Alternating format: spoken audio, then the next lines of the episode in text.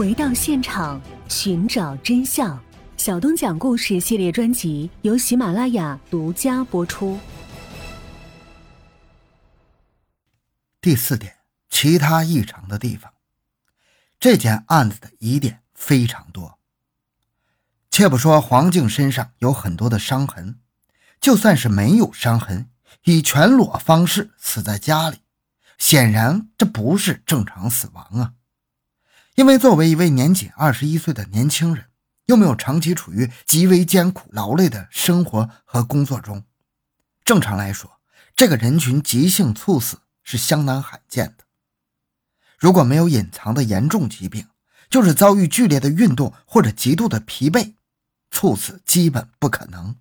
黄静刚刚二十岁出头啊，之前参加体育运动比赛和舞蹈比赛，显然身体是不错的。而小学老师每年进行体检。显然，如果是严重的问题，也早就被发现了。一个身体又好、年纪又轻、没有任何疾病的女孩突然遭遇猝死，很值得怀疑。根据黄静母亲回忆，她赶到现场的时候，警方已经做出了因为心脏缺氧正常死亡的结论。这是在根本没有验尸的情况下，并且要求黄静母亲将遗体火化。根据黄静母亲的说法，法医开始跟他说。发现阴道口六点处处女膜有五分之二处被损伤，但不能认为就是强奸。第二天，法医改口又说会阴部干净，处女膜完好。黄静母亲不同意火化，并且要求再次验尸。之后，警方非常不情愿。当地警方要求黄母息事宁人，并且要求立即火化遗体，但黄静母亲认为女儿是被谋杀，坚持不同意火化。不然，如果遗体当天就被火化，那么后面的事情就无从谈起了。第五点，四份截然相反的尸检报告。对于这种没有证人、只有一个嫌疑人的案件，可以说法医的鉴定就起着极为重要的作用，甚至可以说就是决定案件的唯一手段。但黄静案件最大的争议，恰恰就在于这尸检报告的巨大不同。第一份，两千零三年二月二十五日，由湖南省湘潭市公安局提供的司法医学鉴定书很快出来了。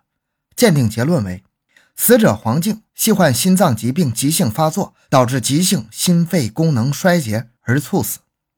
对于这个结果，黄静全家表示不可能。黄淑华说：“他们说我孩子有心脏病，我孩子没有心脏病。”从来没有什么心脏病，怎么会有心脏病死亡呢？黄静生前勤于锻炼，身体健康，无任何病史。在师范学校读书时，还是校篮球队、排球队和网球队的主力队员。他又怎么可能突然得病，并且突然死去呢？如果是自然死亡是病死的话，任何心脏病发作时必然有挣扎，他的遗体就不可能是非常平整，盖得整整齐齐呀。根据公安机关的尸检报告，黄静的处女膜完整，无破裂现象。联想到现场发现的带有江俊武精斑的纸团，黄妈妈认为江俊武很可能对自己的女儿实施了暴力行为，而女儿为了保护自己的贞洁，宁死不从，最后窒息死亡，并且推测黄静的宿舍也许并不是案件的第一现场。而且黄淑华和丈夫因为不懂法医学知识，请教其他的医学专家，其他专家也说，即使有寒痹症，也不会死人呢。这完全推翻了原先的鉴定。黄淑华夫妇又有了希望，要求第二次鉴定。当时基本已经陷入僵局，如果不是黄家人在网上鸣冤叫屈，引起网友们的强烈关注，很可能案件这个时候已经盖棺定论了。鉴于社会舆论的压力，两千零三年三月十九日，湘南市公安局刑警支队委托湖南省公安厅刑侦局又进行了第二次死因鉴定。鉴定结果是，黄静系肺梗死引起的急性心力衰竭与呼吸衰竭死亡。由于两次鉴定结论完全一样，黄家要求继续鉴定。两千零三年六月八日，公安部组织相关专家再次作出第三份鉴定。结论仍为因肺梗死致急性呼吸循环衰竭而死亡，同时认为其体表外伤在这一过程中可能成为一个间接诱发的因素。正常的流程到第三次鉴定就停止了，但是黄家并不认可这个结论，甚至认为三份结论都是由湘潭市牵头搞的，可能存在问题。为了弄清女儿死亡真相，黄淑华奔走于湘潭、长沙、广州、北京、上海之间，他希望有专家能从那记录外伤的照片上查出孩子死因的真相。在律师的帮助下，黄妈妈向有关部门递交申请，要求自行委托。有国家资信能力的法医单位对黄静尸体作出鉴定。两千零三年七月三日，黄妈妈委托南京医科大学法医学专家对三份鉴定结论进行医学理论审查。果然，南京医科大学医学专家做出了与湘潭市公安局、湖南省公安厅完全不同的鉴定结论，认为黄静是非正常死亡。因风湿性心脏病、冠心病或肺梗死，证据不足。这个结论公布以后，网上引起轩然大波呀。鉴于网上的巨大压力，警方被迫同意进行再次鉴定。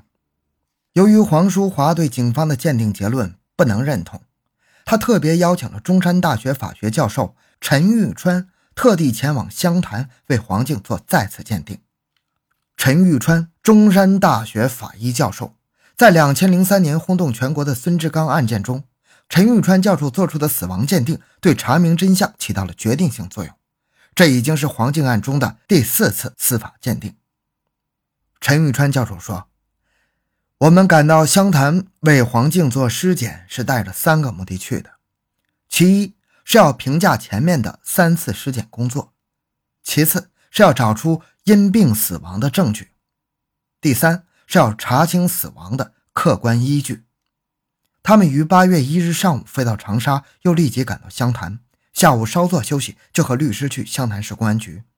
湘潭市公安局局长杨建杰非常欢迎陈运川教授一行的到来，并表示这次尸检有利于该局侦破此案。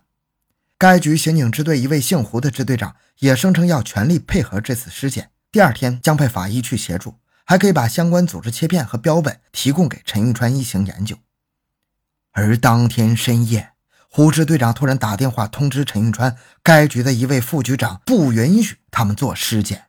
陈玉川说：“八月二日早上，黄淑华打电话给胡志队长时，胡志队长没有开机，公安局的法医也没有来。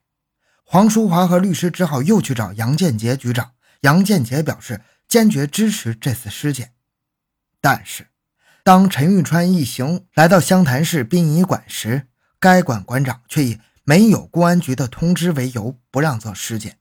杨建杰立即给该馆馆长打电话，表示同意做尸检，并答应借用解剖室，而该馆馆长非要律师写一个该局长电话通知的书面证明，才得以放行。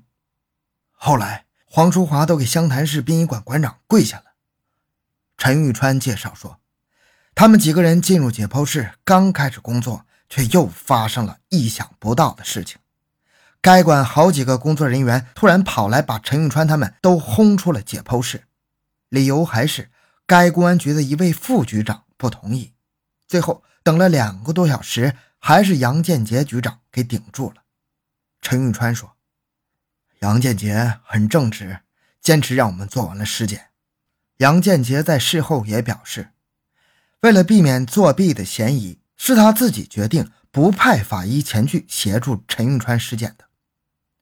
根据陈玉川解剖尸体检查，黄静尸体已经面目全非，高度腐败，尸体表面起了水泡，因而无法直接从尸体上确认其死因。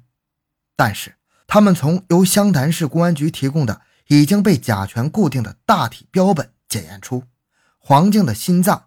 各瓣膜未见粘连、增厚、硬化，瓣膜原光滑，无赘生物，腱索弹性好，冠状动脉管壁未见粥样硬化斑块形成，管腔通畅，未见血栓形成。而血栓的变化成了肺梗死病理改变的关键依据。而前两份鉴定报告并没有描述鉴定人是如何发现血栓的。鉴定人员都是依据首次尸检的首次发现，那么首次尸检中，法医吴建群又是如何发现血栓的呢？从其中的一份尸检报告上可以看到，吴建群是在湘潭市殡仪馆于自然光下对尸体进行了解剖检验，发现了心脏右心室有隔壁血栓和条状血栓。而当时在解剖现场的黄淑华说，吴建群是用肉眼直接发现血栓的。